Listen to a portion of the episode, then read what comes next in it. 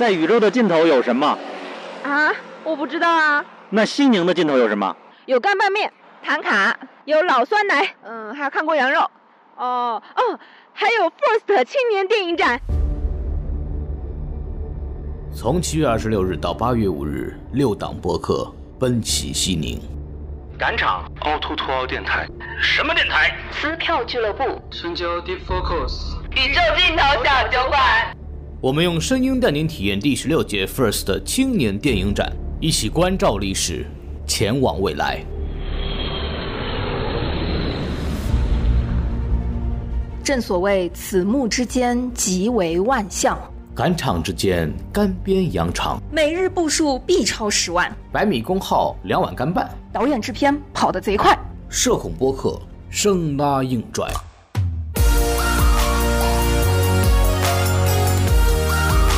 大家好，我是宋文，我是五月的秘密制片人小浅，也是今年 First 的纪录长片组评审。大家好，我是不要再见鱼花堂的导演牛小雨，钓鱼的导演兰心，何处山上的导演龙凌云，制片刘磊，可以叫我石头。我是不知道是啥的陀螺。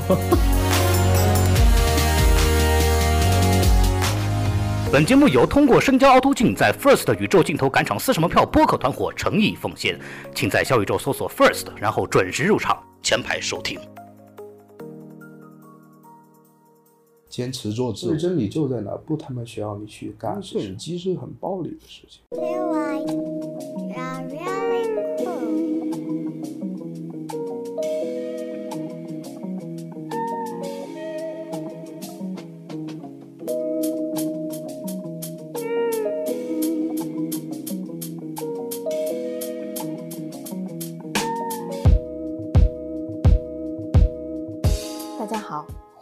来到新一期的撕票俱乐部，我是唐小勇。纪录片《野球》是今年 First 电影节里面，嗯，对我来说非常惊喜的一部片子。体育题材其实一直是纪录片里，嗯，比较容易出好片子的一种话题。我本以为《野球》这个纪录片，那可能讲的就是一个啊孜孜不倦、努力向上的一个运动员的故事，但没想到。看完之后，我更感触的是其中人的部分。一个美国人置身在中国，一个中年男人要接受自己走下坡路的这样一个故事。通过创作者的视角，我觉得在片子里看到的是他们对于人本身的那种非常复杂的情感。情感是复杂的，但是故事呢，其实并不复杂。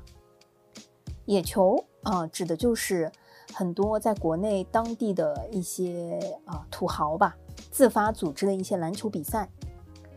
这些商人老板会邀请高水平的运动员去参与乡间的啊这个篮球比赛，只要赢球，球员们就能拿到非常高额的现金回报。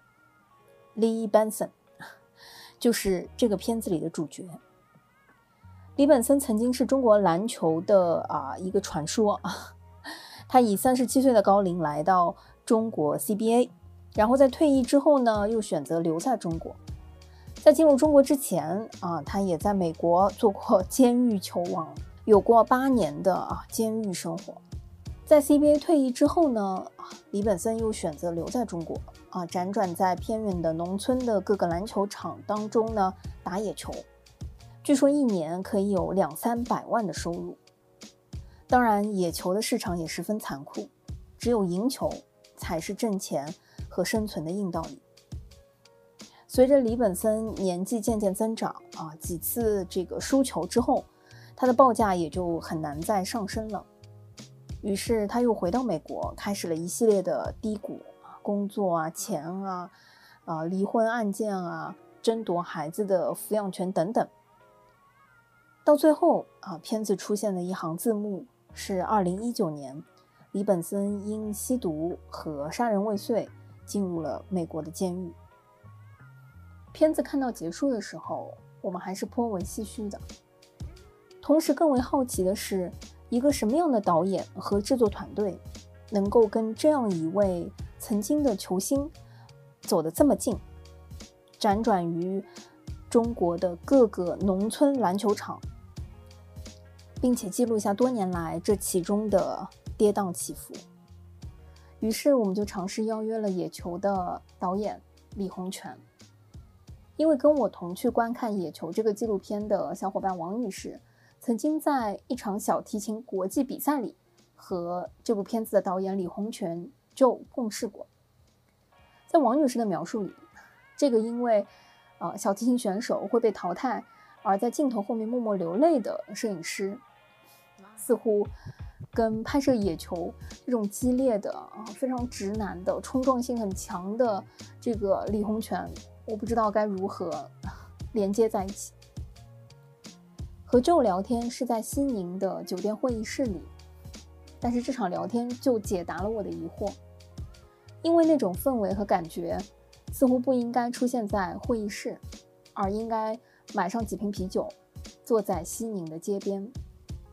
真实是 Joe 给我最深刻的印象。因为 Joe 第二天要赶飞机回城，所以他就放弃了 First 影展的闭幕式走红毯的环节，他选择洗衣服，以及在衣服没有干之前与我们聊天。在聊天开始的时候，他为我们每个人准备了一瓶乌龙茶，因为少买了一瓶，还道歉表示非常的不好意思。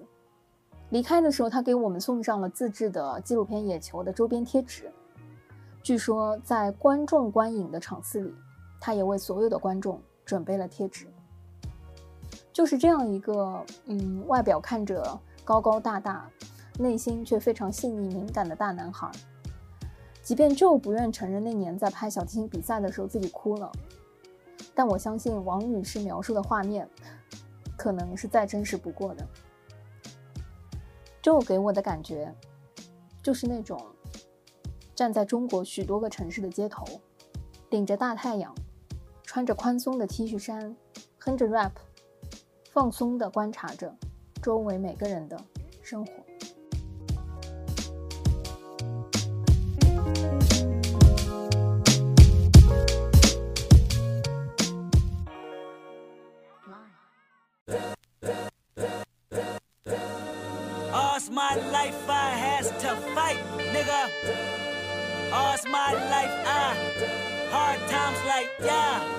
bad trips like, yeah, Nazareth, I'm fucked up, homie, you fucked up, but if God got us, then we gon' be alright. Nigga, we gon' be alright. Nigga, we gon' be alright. We gon' be alright. Do you hear me? Do you feel me? We gon' be alright. Nigga, we gon' be alright. 我特别好奇，就是你是第一次在大荧幕上看那个野球吗？ 是啊，我们之前最多也就是家里投影仪看一下。这次你第一次看什么感觉？在电影院看的。银河那厅有点垃圾，我操！那个他妈的生化有点不同步，你知道吗？那奥斯卡好很多，我觉得奥斯卡看很爽。对对，看的我有点浮躁。嗯，奥斯卡是个新的电影。对，那看的我就是心潮澎湃，有点浮躁。全文背剪的时候估计看了无数遍了？我们基本全文背诵，因为字幕也我们上 了。自己上。好全能。啊，自己上，没有没钱。剧组没钱。你先听听看孔老师他为什么，就是他那天来西宁的时候参加 First，他说在纪录片的环节他最期待的是这一部，因为他是个篮球迷。对对，因为我因为李本森我知道，其实他打篮球的那段时间我还在看篮球嘛，但但我因为我 CBA 看的不多，但都会看体育新闻。然后就会有 CBA 的新闻，然后老就其实老能看听到他的偶有嘛，因为他那时候得分很很厉害，他一场五十加二十加嘛，对连续的，然后而且而且是三十七岁的时候来的 CBA，就相当于就快退役了，然后来 CBA 再虐几轮菜那种。对对，他是那种感觉。所以当时你是为什么什么一个契机，就是去准备拍他的那个故事？对，这个这个还是详细说一遍，因为当时我们大二的时候，一四年大二升大三暑假的时候，我和北辰是在。五棵松，High Park 就篮球馆实习，知道那个。然后我们跟王聪认识，王聪是我们一个哥哥，算是社会人认识，挺照顾我们大哥。当时，当时他是跟李本森跟 Chris，Chris 是前奥神队外援，那时候奥神刚垮了，就老板去世了，他们组队参加了那个。国际篮联亚洲，因为那时候他们在推广三对三，然后几年之后他就三对三进奥运或者什么什么的嘛，然后，然后他们拿了亚洲三对三的那个大师赛的冠军，就等于说是一个线下的那种比赛的一个亚洲的冠军，当时挺引人争议的，就说哎。亚洲的比赛，你找两个老外跟你搭档，还是一个全职球员，对，还是职业球员。那个时候他们就是更加提倡的这种街头的感觉，他们。但其实，但其实后来他们三对三发展了，就是哪里有奖金，他们职业的三对三的球员就去参加哪里的比赛。对，所以说这这个是。没毛病，只是当时虎扑有点争议。然后当时后来王哲林还参加那个什么什么全运会的三对三比赛，对，在那虐菜嘛。对啊，代表福建，所以所以没有他当时可能这个王聪也是看的比较明白。然后到了后面，我我会给王聪拍一些篮球那种 mistake，就是进球的集锦，因为打篮球男孩总想就是看到自己帅帅进球的画面，然后我们把它拼在一起。然后配上就配上一个激情的嘻哈的音乐，你激进里谁都是乔丹，对，就类就类似于那种吧。然后我，然后我们就做了一段的时间。然后当时黄忠说：“哎，哥们儿，你知道野球吗？就是哎，我们会去贵州村里打，赚巨多钱，我带老外去。”我说，当时我跟他就是在一个标间的。他说。然后他抽根烟说：“我希望把这个拍出来。”我说：“好，我们去拍吧。”然后是寒假，我和北辰就去了，就去去去了。那是第一个，就是最初的原因，那就是第一幕。那个时候我们已经跑了一大圈了，然后跟对面那个队积怨已久，因为他也是，他也是那个，呃，来贵州打比赛赚钱的。然后他们，然后也没有保底，就没有钱，你可能输了立刻卷铺盖回家。你还得亏钱，然后也不包来回就门票什么东西的。呃，我不清楚对面的。呃，我我们这边就是跟他们打互，呃，我们赢的多，呃，他们那场积怨的爆发。嗯，王聪也在。那那个我们前期是作为一个引子咯，就类似于那个二零二零年那个悲惨世界那个开头那个。对对对，开头放一段这个，营造一个氛围。一五年年初的时候就开始做这个纪录片，相当于准备。瞎拍呗。那时候李本森是不是也四十多了？不知道他七几年的，七三七四年，那差不多四十多岁了，就差不多。对。那从瞎拍到准备做一个纪录片，大概是转折点，或者是？一七年参加新鲜提案，就那个时候看到新鲜提案那个介绍，觉得哎，赵琦 credit 有 credit，嗯，然后想说投一个试一下，用尽了全身的力气，就把那些素材给他。拽了一片花，嗯，三十分钟，那时候还两个人物呢，一个是 Chris，一个是李本森，啊，对，然后就参加提案会了，嗯，提案会就是一个聊天加播片花的一个会议，那恰好那个时候还运气比较好，拿了银奖，嗯，有了三万现金，玩了一下，觉得还行，然后后续肖龙老师就说。给我联系了赵琦老师，我们聊了一下，就是开开始弄，等于说就是正式的开始去弄。因为当时也是想说，当时也没什么正经工作。北辰那个时候在一个篮球 APP 工作，我接点小活赚钱，我也忘忘记我干啥了。反正我当时我毕业的时候，我就拍了一个篮球综艺吧，还有一种媒体纪录片吧，我基本就干靠那种维持自己生计的。做摄像。对摄像老师，然后对，大概是想说，哎，为了自己那种脆弱的自我，得搞点东西出来呗。但搞搞就开始。当时其实评委对你们的评价是什么？就是什么什么东西让你们决定我这个东西啊？好像是一个值得搞的一个事情。我们当时觉得就是。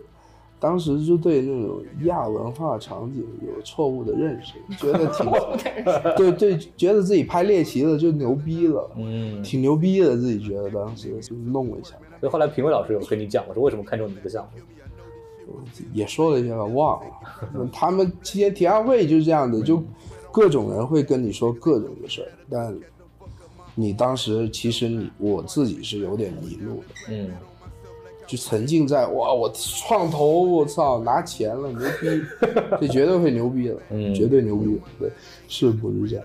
那后来三万块钱怎么花？都花在了后来影城的制作上吗？我给了一万五给王冲，嗯，我我买了个 Switch，哈哈哈太没有想到 倒是没有想到啊。对，然后没有没有，但是是真的，那是真的。嗯，然后剩下就我也忘了，吃吃喝喝晃晃。呃，本来想给北辰一点，好像最后也没有给到。你那个时候有没有跟李本森说，就我们准备做成一个纪录片，就像这样子？他们会说，Lucas 跟王聪会说，说哎，bro，we we gonna make a documentary about 李本森，all right，嗯，就拍吧。嗯，他不太在乎这件事。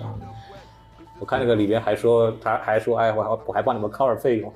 嗯，呃，对他有时候来的时候，他会叫老板说，哎，就是我我哥们儿啊，你带他得带我。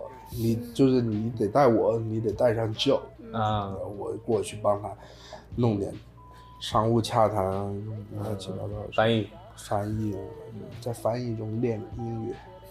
那天发现我英语其实后面稍微顺溜了一点啊，对，对，可以。他那个片段里有看到，经常就是跟你说，你跟他讲，就你跟他说，对对，他就我给我整着急了，就对。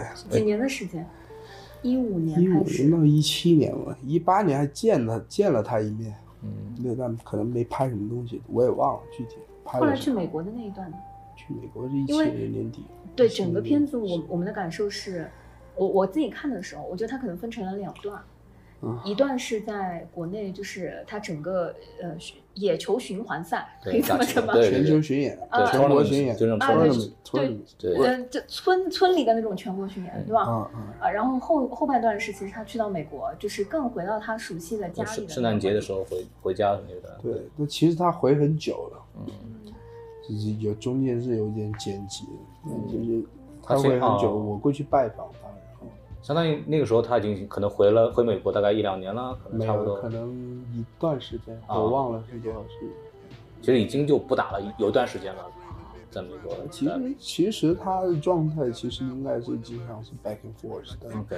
但我们拍那段的时候，他之后确实没有再回来过。嗯，对。当时他呃选择回美国的原因是什么原因？是因为家里原因，还是因为？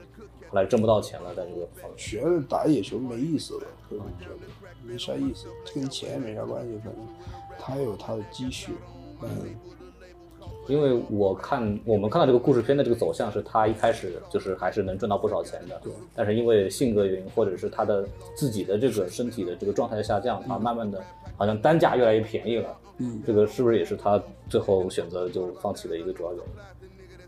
我的猜测，我的观点可能是因为挺没劲。以前可能是一个特别受尊重的环境，然后那个当时不是有那个老板说你的五百，其实不是最受尊重的环境，最受尊重的环境是片子里混剪啊，夜店那种喝酒，还有比这更好的，但可能后面没啥意思。嗯，后来是不是也会有存在，就是就给钱给的不是很痛快，对方可能。那是一直都有，就假如说你输钱给钱肯定不痛快，赢球有可能有些沟通没聊好，就是也给的给的不痛快，因为野球这个场景是充满了欺骗和 hustle 的一个场景，hustle 对，就是大家都是 hustle，就是想要去哎占你一点便宜，就比如说。无理刨食，对对，可能比如说我的就是说你的那个平均的价值是，比如说平均就五千一场。那老板认你两万以上，那你得去和他嗯。搞点关系，或者说你得去争取一下，嗯，就 hustle，那种意思，对，不是一个坏的词语，嗯，但是那个场景是那种，对对对，可以理解，这是美国的街头的那个一个文化的一个用词，那中国街头，对。对对，中国那个你们看第二段那个 turnover 那一段就是。那个小孩其实自己也捏了不少钱，对他们团队中间人在那。对，但我也没有评价他好坏啊。那其实通过那几句话展现出来。那他就当时这个野球的这个，因为我们其实对这个，虽然我看篮球嘛，但是野球这个其实我之前也不是很了解这个体系。他这个他这个整个的目的是什么？就是有我我很好奇，就是老板请他们来打这个球，呃，所谓拿了这个冠军能做什么事情呢？还是一个？我觉得是娱乐嘛，就等于说。现在有些 rapper 啊，所谓 rapper，OK，喜欢去夜场，是一种娱乐。然后像我当我的片子里，就是在剪辑里有提供一个观点，就是有一个斗牛的画面，那个是凯里跟特色斗牛的画面，然后下一个是李本身在观看，再下一个是斗牛的画面，就是我们观点，我和北辰的观点就说，就就是一个原始的娱乐，就是像斗兽场一样，低级的娱乐，残忍的娱乐。然后在前面说的那个《愤怒公牛》那个电视机里说，That's it, That's entertainment，嗯，全是这都是娱乐。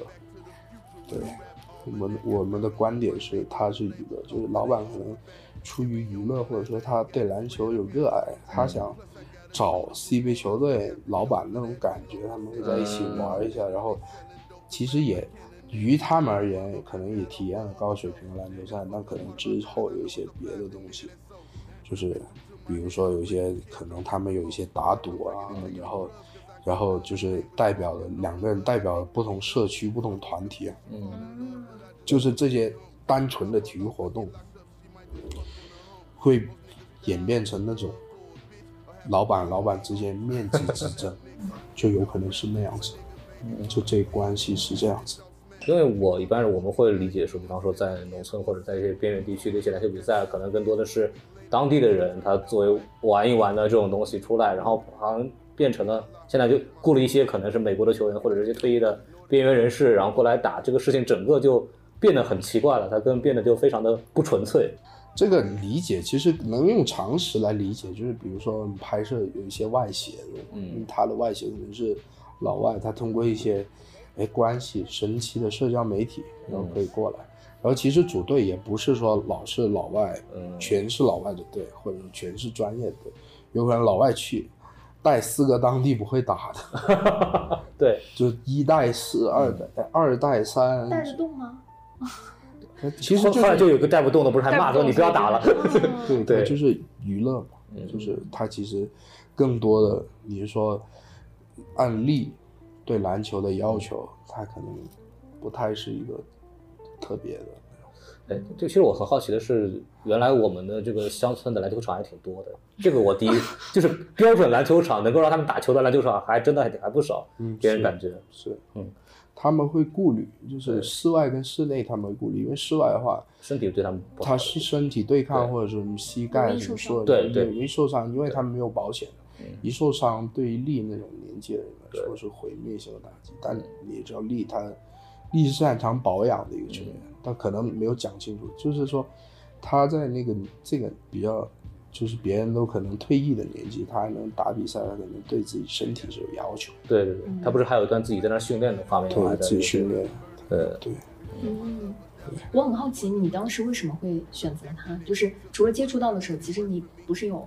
呃，不同的几个对象在在 follow，呃，是赵琦老师建议嘛，后期就是我们拍了几个对象，当初也想说，哎，野心勃勃，中国篮球梦，做做俩做俩 hoop dreams 嘛，就是两个主角，我也弄两个主角呗，玩一下，到后面是效果不好，做一个人的故事嘛，对，为了虚荣心，为了一些功利的目标，对，但其实后面很多事超越这些。嗯，我们看到那个介绍的时候，发现，在野球这个名字之外，就说它原先有一个名字叫随波逐流。对，嗯，对，就我想，就是他们其实基本就是跟着那个 flow，跟着那个邀约，跟着那个邀约走。哦。第一层面是跟着邀约走，嗯。第二是跟着这个场景流动，第三就是他可能没有办法去。掌控自己的一些决定，嗯，不好说，嗯，不好说，嗯，可能就是一个大的惯性，和我们人的生活、其他人生活一样，你要做些改变，肯定出点事儿，对。你觉得他在这个主人公在这个角色里面，他有做一些改变吗？他被推着走，他有改变，他没打了吗？回美国了吗？嗯，但回美国之后，我们看到的那个字幕跳出来的又是他没有那个 solution 了之后。就会可能又变就更沾染毒品，然后就就又进到监狱里去。不好说，就是我的小小小年轻的那个角度来说，只能感叹生活吧。就对我来说是一声叹息，嗯，也挺无奈的。然后这个也是我自己，我和北辰很复杂的原因，就是就是你真的改变不了吗？就是同时，他其实踏就相当于踏错了两次，因为他在年轻的时候。就是高中毕业的时候，其实就是因为毒品关了八年，对，然后就就他其实本来是有机会打 NBA 的嘛，以他的这个天赋的话，有机会说保守一点说，对，不能说咱们不能说他一定的，但他出来有打 NBA 的 Summer League，嗯，但可能他那个打法他是有点。他呃，空间空间四号位，对对对对对，他当年有点那个 Kevin Garnett 那个，对，就是差不多那个样子。对，但他可能可能当时的 NBA 是想要那种出老黑啊，对，所以那时候内线比较的紧，比较紧一点，然后所以说他去了海外打，去塞浦路斯也打，然后塞浦路斯他当年拿了欧洲的好像是 MVP 吧，欧洲联赛 MVP，所以。所以他就是可以在国际上，他不断有有邀约打球，这个是他的那个 flow。然后到了中国，他延续着他原有的 credit，每个人都是在野球这个社区那个 flow。因为我其实看这个片子的时候，感受就是，其实一直在说嘛，就是他还是他对篮球很有这个热情，包括篮球其实改变他的生活。然后他那他在中国其实以这种野球的方式还能继续打篮球。然后来所谓的照顾他的家里人什么的，但他后来还是走向了那个又又走回到那个原来的路上去了。这个事情让我就感觉，就是一直在说篮球在改变他的生活，但其实好像又没有真正的去让他摆脱他的困境。这个是让我看的觉得非常唏嘘的地方。这是我们的一个猜测吧，但可能最后也没有得到很好的解决。但生活可能就是。这样很多事没有答案，所以说我之前有些应后说，哎，这个只是代表了我目前对你的理解，对，你可以不接受的，那事儿就这样，没有假设。那当我回去了之后，我以我当时的那个想法，假如说我改变我的大脑，我改变，但不一定，不一定没关系。这是你的第一个长片，就是喜欢篮球又喜欢纪录片的这个方式，所以选择这个题材来做这个第一个长片。呃，篮球，对，蛮喜欢，现在没有时间关注了，倒是。嗯。然后纪录片，对，现在不太喜欢纪录片，以前喜欢，现在不喜欢，不喜欢做纪录片，不喜欢提跟这个所有联系。对。为什么以前喜欢的是什么？以前可能因为一些虚荣心吧。你觉得拍个牛牛逼片子，然后没有，是以前我们是广播电新闻学的，嗯，到时候看片就是。归途列车，千锤百炼，就现代一点，就搁那拉呢，搁那哇，这怎么拍这么好？哇，这怎么可能搞得跟电影一样？说哎，我自己也拍一个。现在不不喜欢纪录片，不喜欢拍纪录片，不喜欢给自己加标签。所以就还会做想想做电影吗？或者想做视频类的东西？想拍吧，嗯，纪录片可能只是其中一个手段。那归根结底，我们都是一个人。有点太装逼了，有时候 有点太装逼了，但确实是我们想不太要怀疑这个东西，有怀疑这个东西。我之前讲了一个牦牛那个故事，英后讲的牦牛故事，我拍了，我给了那个小孩二十块钱，我拍一个牦牛发个朋友圈，显得我很有人文关怀，但我其实我操，我啥都改变不了。嗯，对，对，我可以理解为你觉得就是这件事，其实你拍完《利本森》之后，他的生活可能。也不不会因为你的拍摄或者一个什么东西，他对他进行一个所谓的改变。拍摄这件事情本身没有那么多意义。就是拍从这个方面来说，我觉得没有意义。嗯。但从另外一个方面说来说，就人就是总会有那种给自己找补的机制，就比如说来 first 认识一些朋友，产生一些情感连接。因为这个东西不是一个很积极的东西，但可能有人能从里面获取一些力量。嗯，我觉得也还行。嗯，应该得到了一些比较多的反馈吧。就是你其实放映下来之后，你自己让你觉得印象比较深的反馈是什么？印象深刻是有人跟我哈拉说：“哎，bro，我喜欢你的东西。”然后转手给我豆瓣打了三分。我遇太真实了。我遇到两个人。我觉得 OK，你说哎，我我觉得差点意思，我觉得可以，你跟我聊，我我当时也状态在到位，然后你可以跟我聊，然后我可以尝试和你聊一下，哎，其实我想说的是这个，你觉得你感受到了吗？他说，哎，有可能没有感受到，哎，那我说好，对不起，我下次继续努力，可以，你别别玩这个，太太太太太可笑了，我觉得就是我很真诚过来这交流，但其实这也我也不在乎，这应该就是。电影或者音乐是文字很主观的东西，其实有人看，然后有人喜欢，比如说里面会找我来采访，我觉得这是来 First 最重要的东西，就跟更多人产生了连接，因为这应该也属于说属于这片子的一部分的能量。对我会比较珍惜这些东西，但其余那些东西，我觉得我慢慢会 OK 的。嗯，对。我们其实首之前对“野球”这个词的理解，我们以为就是，嗯嗯，没有那么具体的解释，以为就是乱打。因为我对于篮球没有那么了解，我对于这个主角和这个名字是不熟悉的。然后我以为就是一个呃引进的普通的老外在国内就是随便打球的这样子一个故事。OK。然后看到前面的那个开篇和大概五分钟左右开始，五到十分钟开始介绍野球是什么，然后。以及前面有很多它的混剪和那个介绍之后，呃，立马就觉得哇，timing 很很微妙，非常有意思。因为刚开篇的时候就看到，呃，力是一个我我觉得他，呃，蛮蛮典型的呃美国就是篮球运动员的那种有一点，嗯，傲气啊，或者说有一点放荡不羁吧，对，他性格也比较的火爆，对对。然后前面就出现那种土老板跟他呃分钱的那种画面跟场景，然后。我们两个人就相识一笑，就觉得很微妙。说这个是不是一个啊很有意思的呃美国人在中国的故事？美国人在中国赚快钱和就是嗯骗中国人不不懂事儿的那种那那种片子，就觉得很有意思。开篇的时候，然后随着这个片子慢慢的嗯开始往下铺陈，呃进入就会觉得这个不管是。老美还是老外，还是就尤其是在国内的老外，我觉得他有很多的嗯艰难，嗯，比如说在机场的那一段，就是比如说他不太愿意被人拍照，然后他的一些沟通表达，然后语言的不通，使得他其实有很多的表达和就受限，非常受限。对，比如说他在那个酒店，他他经常会在酒店放呃美国的呃新闻和那个电视剧，至少至少话外音有看到很多这个部分，我觉得他是非常孤独的。就是有感觉的那种啊，这个人也虽然长得那么高大，嗯，就是其实他也是挺挺无力的那种那种感觉。包括我觉得他每次和家人通话的时候的那种神情，其实我觉得也挺触动到我。就是他没有办法很好的去跟自己的孩子啊，或者跟自己的妻子做情感的连接。嗯嗯，对，这是我们后后面的一些探索，就是我们通过这些，因为丽已经回美国，我们只有这些素材，我们从素材里。找到的一些蛛丝马迹，嗯，对对。有哪些是你在拍摄这个素材和纪录片的过程当中没有放进去的一些你觉得很有意思的东西？那可太多了。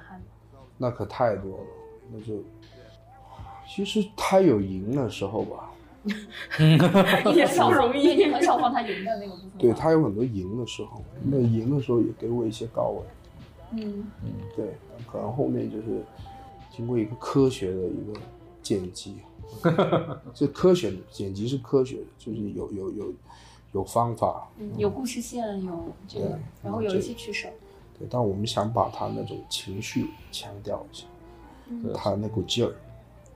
其实你想剪出一个好像就慢慢不行的这么一个球员，然后再追挣扎，好像是要在就是想想要重新获得他的尊严也好，或者是这样一个情况，但是他其实实际上整个长期的状态保持来都还可以。我可以这么理解，也不是整体的状态是往下往下下沉的，嗯，中间其实肯定有偷着乐的时候啊，也有很快乐的时候，对，对，还有其余的就是他可能有一些就是聊天不太能放进去，嗯，对，还有他他其实是一个他会对镜头或者采访表达很多观点。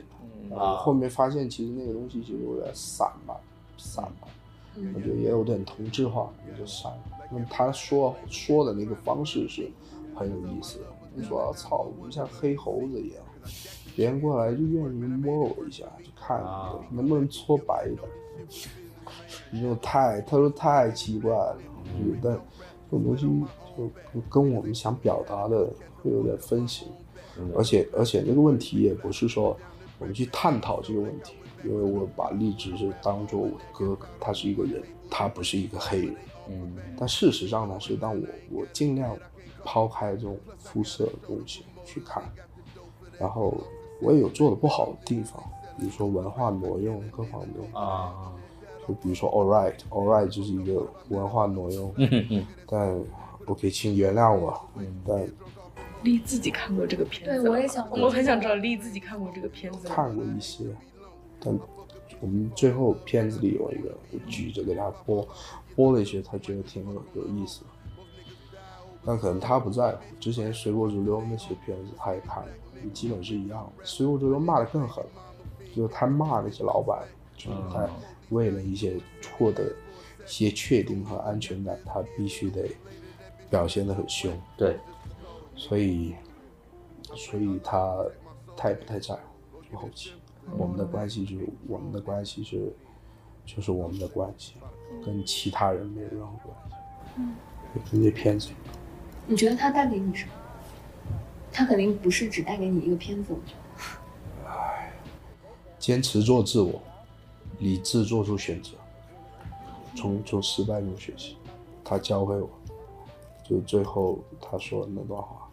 嗯嗯，在车上那段话就是，嗯，我觉得如果这个片子没有他在呃开车那那那那那段话，其实。可能更多的就像你说的，是那种随波逐流的那个片段。嗯，然后又有了美国，他在圣诞节期间，就是他在自己开车的时候，你们的那段对话，他有很、很、很内心独白式的那些剖析和那个内容，那个是，嗯，就当时聊天的时候，就有有一长段当中保留了。这个有有一些剪辑的成分在，因为他说了更多，嗯，但是他一共说了两次，然后。我们很感谢他，因为那个时候他也没怎么管我们，我们就是基本 date 玩，然后他忙完他的事儿了之后，他会来接我，因为我住我们住那个类似于一个万怡，旁边是沃尔玛，然后就那种空旷的高速公路边上，然后接他去社区，就浮光掠影一起经历了一下。但他那个时候他跟 Jazz，他老婆可能处在一个。很难以就是说清楚的一个状态下，然后他他很思念他女儿，因为他平时如果不忙的时候他会说，然后我们会跟他聊一下的时候，就说你这么搞到底能不能行？你会不会去找他？就问过一些，他说啊会吧，我会去，我会去找我律师之类的。但他会跟我们说的那两段话，我觉得于我们而言是一个，就是那种。点亮我们的时候，我觉得就是跟人与人是相处中，我觉得很感动的时候，接纳了我们。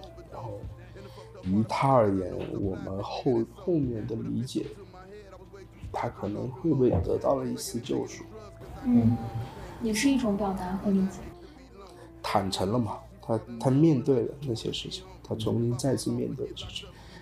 我我觉得挺有意思的是。嗯，大部分时候我们去看一些纪录片，尤其是，呃，长篇导演的处女作或者是第一部纪录片的时候，通常是一个人，因为一个人比较好完成，好操作。我跟北辰，对，从创作上来说，我们是必须得是并列，就像《无间道》有两个导演一样，对，在创作上。你们一直是意见一致吗？就一起创作的吗？对，我们是分工，是我更多时候是我和丽相处，因为我们大直男那种，太能理解，是太能理解。对，然后，呃，北辰他也在旁边，有时候他会听着或者观察着说，哎，这个是可以。我们会有一些讨论，然后后期我们找凤溪剪了一版两个人版本，后面我们觉得要做一个人版本，然后然后他 leading 着剪。我写一些东西啊，写一些就故事的一些类似比较详细的东西，然后他 leading 着做一个纸上的剪辑，然后我们去调整，然后说这每一个是什么，然后结构每一个代表什么意思，做那个结构，然后再去做剪辑。所以说，我觉得我们是相对科学的，这个后期这个创作这个过程。嗯，有一种嗯，虽然这个比喻不是很恰当，但是有一种画面哦，就好像原始社会，嗯。直男去外面打猎采集，然后女性在家缝制做饭，就有那种，反正我就有那个画面，很有意思。对，就像我，我们就类似于，比如说有一些 hip hop 的专辑里，他是他的歌手和制作人，他们是共同冠名，因为创创作最大。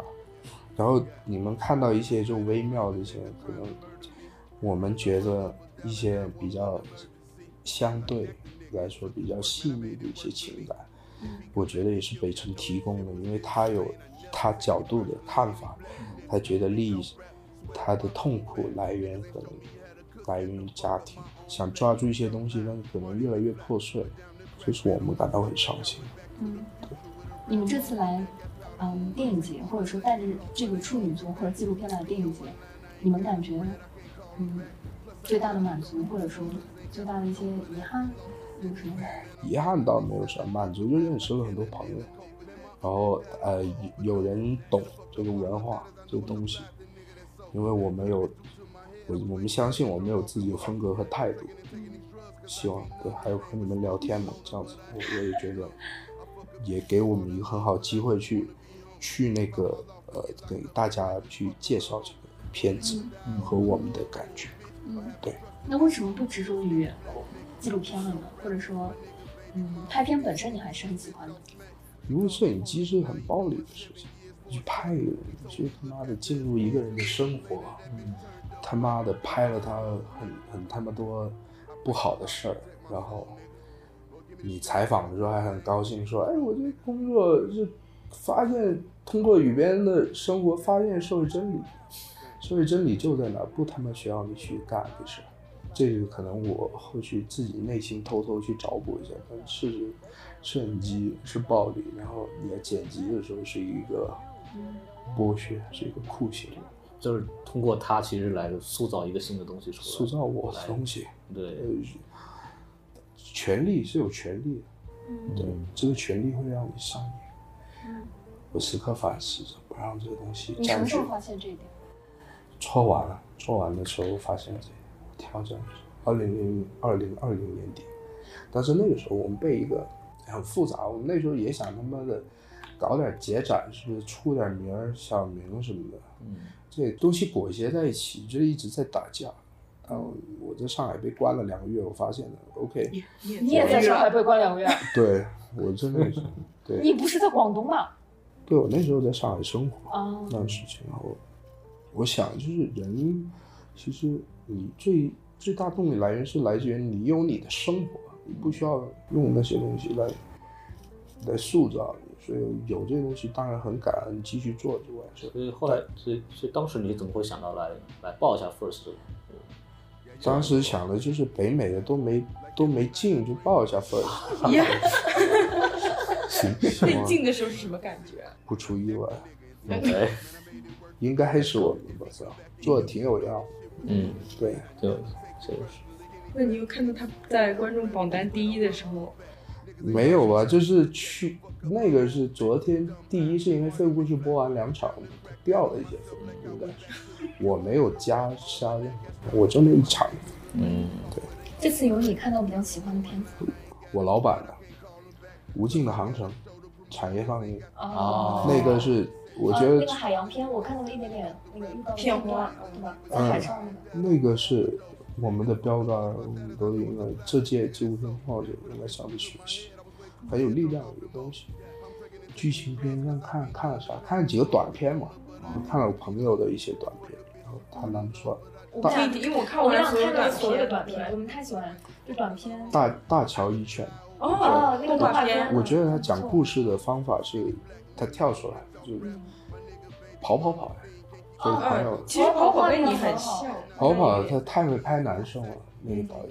然后，再见乐园啊，不错，听接娃啊。哦，接娃好喜欢。再见乐园，孔老师聊了几遍。我来想。再见乐园，我觉得就是有机会再好好欣赏一下，没看太完整。嗯。我想去尽量从创作者角度去看一下，这确实可能有些他可能有一些不太友好的地方，他比较挑战观众，不对，比较挑战观众，不太友好的。嗯，林语岛，林语岛他可能我能感觉哥们在玩，然后很放松的一个状态，但至于对也有一些新的东西。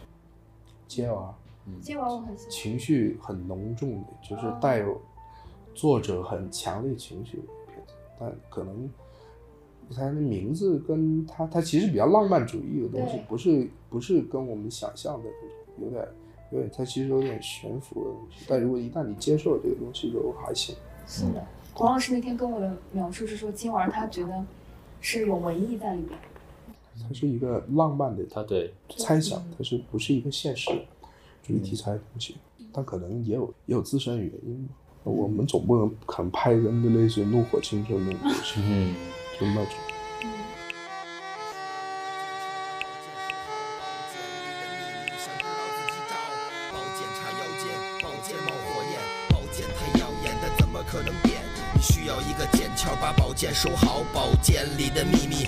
要自己找。当我回到街上，接着上了战场，攥在战士手里，互相发生碰撞。我曾经与破铜烂铁们摆在一起，也曾被恭敬地供在富贵人的家里。有人用我起舞，有人拿我高歌，更有人因为我发疯着魔。宝剑赠英雄，宝剑斩妖魔，宝剑在你倒下那一刻被缴获。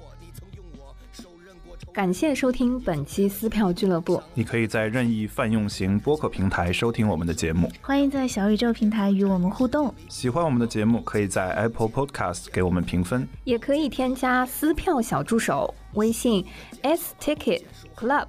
加入听友群，和大家一起分享撕票体验。谢谢你的喜欢。宝剑太耀眼的，怎么可能变？你需要一个剑鞘，把宝剑收好。宝剑里的秘密，想知道自己找。如果简单的事情开始变得复杂，何不抽刀断水，与我仗剑天涯？你到底会不会呀？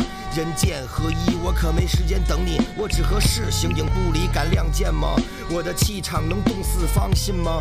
能让这天地为我就地昂。我能够把弱小。的变强大，安静的人开始因为我而爆发，聪明人拿起我反而越来越傻。仁慈的主啊，这些可都是你干的，看来是时候出手了，来亮剑吧，请用我来施主，打赢了这个赌。宝剑插腰间，宝剑冒火焰，宝剑太耀眼，但怎么可能变？你需要一个剑鞘，把宝剑收好。宝剑里的秘密，想知道自己找。